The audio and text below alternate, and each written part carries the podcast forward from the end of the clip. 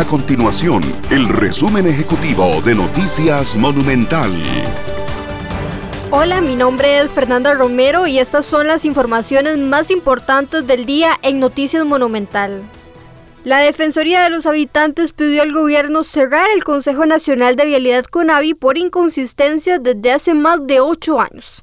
Esta solicitud se hace tras la investigación del caso Cochinilla que involucra a más de 18 funcionarios de la institución.